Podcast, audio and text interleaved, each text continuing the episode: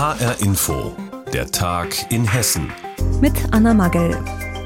Die Party ist schon wieder vorbei, denn seit Dienstag gibt es ein Tanzverbot und die Clubs und Diskotheken in Hessen müssen erneut schließen. Wegen der neuen Virusvariante Omikron sind die Regeln nach Weihnachten noch einmal verschärft worden. Das bedeutet für die Clubs dicht machen, schon wieder. Gerade die Tanzlokale mussten ja einen Lockdown nach dem anderen wegstecken. Und wenn Gäste mal wieder kommen durften, dann meistens nur begrenzt und natürlich mit Maske und Mindestabstand. Jetzt fragen sich viele, wie soll die Branche das überleben? Alexander Schmidt aus der HR Wirtschaftsredaktion hat darüber mit Clubbetreibern aus Hessen gesprochen. Das Gibson in der Nähe der Hauptwache ist einer der bekanntesten Clubs in Frankfurt. Geschäftsführer Majid Jamegari sagt zu dem erneuten Tanzverbot. Das ist natürlich der ultimative Super-GAU. Nachdem wir schon 21 Monate quasi im Lockdown waren, bis auf wenige Monate, ist das jetzt wirklich ein Nackenschlag, der ähm, das ganze Gebilde auch äh, einstürzen lassen kann. Die Diskothek, in der normalerweise mehr als 1000 Gäste die Nacht durchtanzen, macht in normalen Jahren einen Umsatz von rund 8 Millionen Euro. Vieles wird lange im Voraus geplant, Verträge müssen erfüllt werden, sagt Majid Jamegari. Es ist für uns eine sehr schwierige Situation. Wir müssen natürlich auch äh, Geschäftspartner, Banken etc.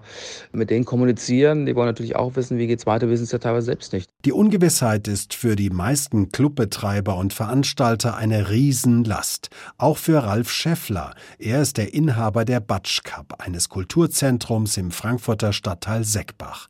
Er sagt zur erneuten Schließung, bedeutet finanziell für uns, dass wir keine Einnahmen haben, wie schon die ganze Zeit. Also wir hatten ja kurzfristig mal jetzt so Oktober, November hatten wir Veranstaltungen gehabt und konnten vor dem Hintergrund von 2G konnten wir quasi volle Kapazität spielen.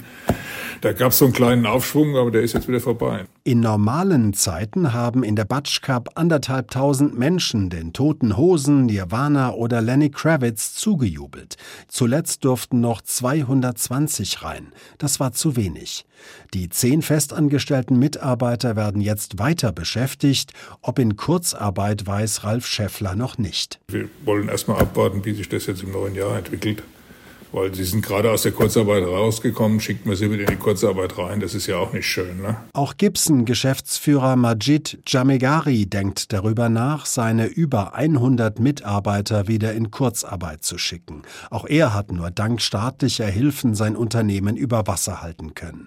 Was den meisten Clubs und Veranstaltern zu schaffen macht, ist die Tatsache, dass sich immer mehr Mitarbeiter inzwischen etwas anderes suchen. Wenn die sehen, es geht nicht weiter in diesem Job und es geht jetzt nun fast zwei Jahre so, dann wird es natürlich auch mal kritisch. Das sieht auch Batsch Cup-Inhaber Ralf Schäffler so. Ich schätze mal, dass noch mehr Leute sich umorientieren werden, weil wer will schon immer auf so einem Schleudersitz sitzen? Ne? Die große Frage für die Clubbetreiber, für die Veranstalter, die Beschäftigten und Geldgeber ist, wie soll es weitergehen? Kann es überhaupt weitergehen? Und wenn ja, mit welchem Konzept?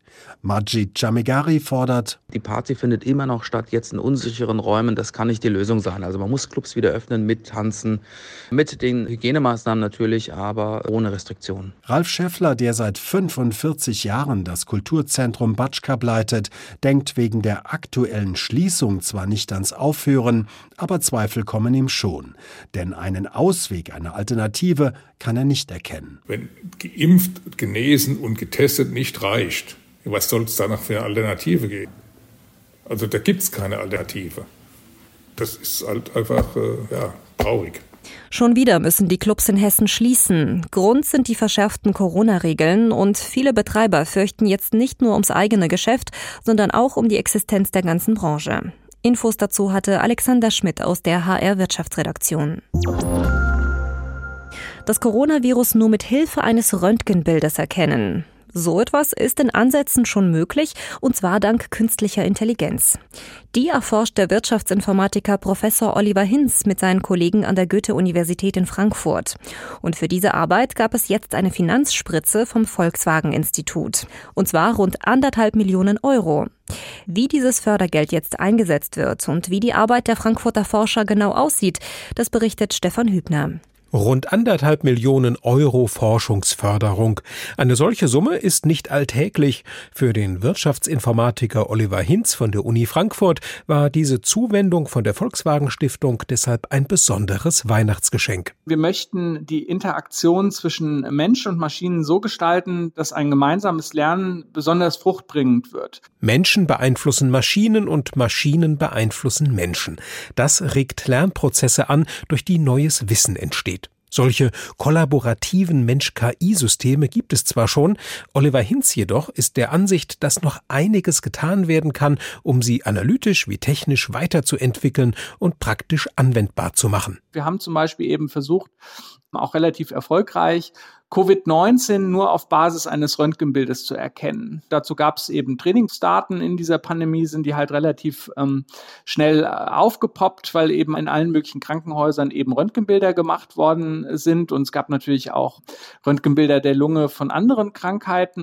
Und dann sind wir in den Dialog eben mit den Fachärzten gegangen, mit Pneumologen und mit Radiologen und haben uns eben dieses System auch noch so weitergebaut, dass es uns erklären kann, warum es jetzt denkt, dass es Covid-19 ist. Und das ist dann zugleich ein exemplarisches Beispiel dafür, wie im Forschungsprojekt von Oliver Hinz gearbeitet wird. From Machine Learning to Machine Teaching, Making Machines and Humans Smarter heißt der komplette Titel des Projekts. Und da steckt noch viel Potenzial drin. Also man könnte sich vorstellen zum Beispiel, dass in so einem Dialog von Arzt und KI-System, dass da etwas Neues gefunden wird, das bisher noch nicht in unseren Köpfen drin war. Und dazu müssen wir eben sozusagen erlauben, dass die Maschine uns Feedback gibt und wir der Maschine Feedback. Und dann kann man sich eben sofort tasten und dann werden beide Seiten eben besser und am Ende dieses Prozesses könnte eben ein schöner Wissensfortschritt stehen. Menschen trainieren gewissermaßen intelligente Maschinen, damit diese ihnen hinterher optimal nützen. Solche Mensch-Maschine-Interaktionen sieht Oliver Hinz künftig nicht nur in der Medizin, sondern auch bei der wirtschaftlichen Entscheidungsfindung oder bei der Finanzmarktprognose. Künstliche Intelligenz und wie sie sich auf die Gesellschaft von morgen auswirkt, das erforschen Wissenschaftler an der Goethe-Universität in Frankfurt. Dafür haben sie jetzt ein Fördergeld von anderthalb Millionen Euro bekommen, und zwar von der Volkswagen Stiftung. Infos dazu hatte Stefan Hübner. Ob per WhatsApp, Telegram oder anderen Apps, für alle, die regelmäßig digital chatten, sind die kleinen emotionalen Helferlein eigentlich fast gar nicht mehr wegzudenken, nämlich die sogenannten Emojis oder Smileys. Über die können wir Gefühle ausdrücken und jedes Jahr gibt es ein weltweites Ranking mit den Emojis, die wir am meisten nutzen, welche in diesem Jahr die beliebtesten sind und was die Menschen hier in Hessen dazu sagen, das berichtet unser Reporter Davide Didio. Unter den meistbenutzten Smileys in diesem Jahr sind Emoji-Klassiker. Da ist einmal der Daumen nach oben, das lächelnde Gesicht mit herzförmigen Augen und dann natürlich auch das rote Herz und das Gesicht mit Freudentränen. Während manche Hessen es lieben, diese und andere Smileys zu verwenden, gehen andere etwas sparsamer mit ihnen um. Ach, ich finde es eigentlich ganz cool, weil dann kann man seine Gefühle ausdrücken. Weil es einfach nochmal ein Farbtüpfelchen ist im Alltag. Ein E-Mail zu machen und dann irgendwas äh, dahinter zu machen oder so ist für mich nicht attraktiv. Ne? Ja, ich frage mich schon auch manchmal, was vorher war, ohne Emojis, aber ja, es drückt halt noch mal mehr die Nachricht aus. Aber Vorsicht, wir interpretieren die Emojis je nach Person und Kultur unterschiedlich. Zum Beispiel der Smiley, bei dem Dampf aus der Nase schnaubt, der steht nicht etwa für Ärger, sondern eigentlich für den Blick des Triumphs. Der Grund, Emojis sind in Japan entstanden, doch haben viele Gesichter und Gesten eine andere Bedeutung als zum Beispiel bei uns in Deutschland. Und manche Smileys setzen wir mit Absicht anders ein. Was könnte zum Beispiel ein Pfirsich außer der Frucht noch bedeuten? Ja, ja, ich hätte jetzt gesagt Fruchtbarkeit oder Gesundheit. Verschicke ich auch. Mit Synonymbedeutung. Keine Ahnung. Weiß ich nicht. Ja, da muss man schon genauer hinschauen und vor allem aufpassen. Hinter dem Pfirsich könnte sich nämlich auch ein Kompliment für ein schönes Hinterteil befinden. Oh, gut, hoi. Gut, dass es weiß. Nicht, dass ich denke, ah, also wir haben heute so viele Äpfel gesammelt. Dass Smileys möglichst weltweit ähnlich verstanden werden, versucht das Unicode-Konsortium. Das Unicode-Konsortium ist ein internationaler Verein, in dem zum Beispiel die Softwareunternehmen Apple oder Microsoft Mitglieder sind. Hier wird jedes Jahr zusammen entschieden, welche neuen Emojis kreiert werden. Dafür können sogar auch Nutzerinnen und Nutzer Vorschläge machen. Und diese zwei Frankfurter hätten da auch schon Ideen. Ja, so der Messeturm oder so, das wäre cool. Mm, ein Eintracht Frankfurt-Emoji. Der Messeturm oder der Eintracht-Adler. Für Frankfurter wären diese Smileys sicher in den Top 10. Überall auf der Welt verstehen würde man die, aber wohl eher nicht. Die beliebtesten Smileys in diesem Jahr und wie wir Hessen sie deuten, darüber hat uns da wieder die Dio informiert. So, und jetzt geht es dorthin, wo früher die Adligen, die Schönen und Reichen regelmäßig bei uns in Hessen zu Gast waren. Es geht um die historische Kuranlage Sprudelhof in Bad Nauheim in Mittelhessen. Dort stehen jetzt überall Bauzäune und Container, denn die denkmalgeschützte Anlage wird nämlich renoviert und das ist gar nicht so einfach. HR-Inforeporter Arne Bartram hat den Sprudelhof besucht und geschaut, was sich auf der Baustelle schon getan hat. In über 200 Badewannen konnten die Gäste der Kuranlage früher ein Heilbad, zum Beispiel gegen Hautkrankheiten, nehmen. Anfang des letzten Jahrhunderts wurde die Anlage gebaut. Inzwischen ist sie etwas in die Jahre gekommen. Oder wie Frank Thielmann, Vorstand der Stiftung Sprudelhof, es viel schöner ausdrückt. Der Sprudelhof ist das Herz von Bad Nauheim. Dieses Herz wiederherzustellen und zum Schlagen zu bringen, das ist unsere Aufgabe. Dafür laufen seit letztem Jahr schon die ersten Bauarbeiten. In ein paar Wochen geht es dann aber richtig los. Dann wird der komplette Innenhof samt großem Springbrunnen gesperrt. Und zwar mindestens für die nächsten zwei bis drei Jahre. Denn alle Gebäude, die unter Denkmalschutz stehen, wiederherzurichten, das ist kein leichter Job. Frank Thielmann zeigt mir in einem der Gebäude, was bis jetzt schon passiert ist. Hier gibt es einen großen Saal und ganz viele kleine Räume, in denen früher jeweils eine Badewanne für die Gäste stand. Nach der Renovierung soll es hier eine öffentliche Sauna geben.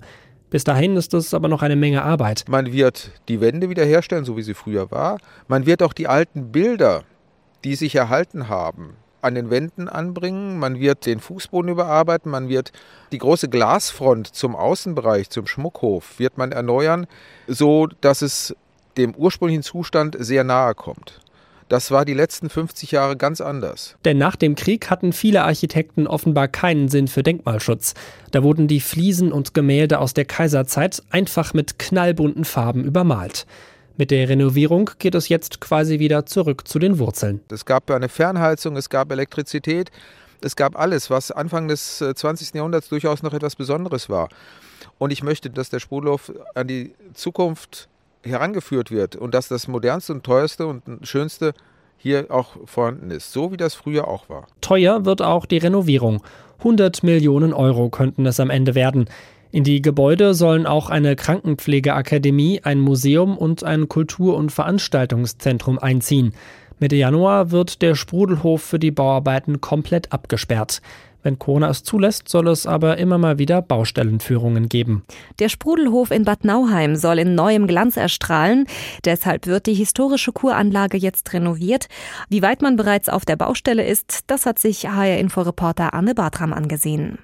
Und das war der Tag in Hessen mit Anna Magel. Die Sendung gibt es auch als Podcast auf hrinforadio.de.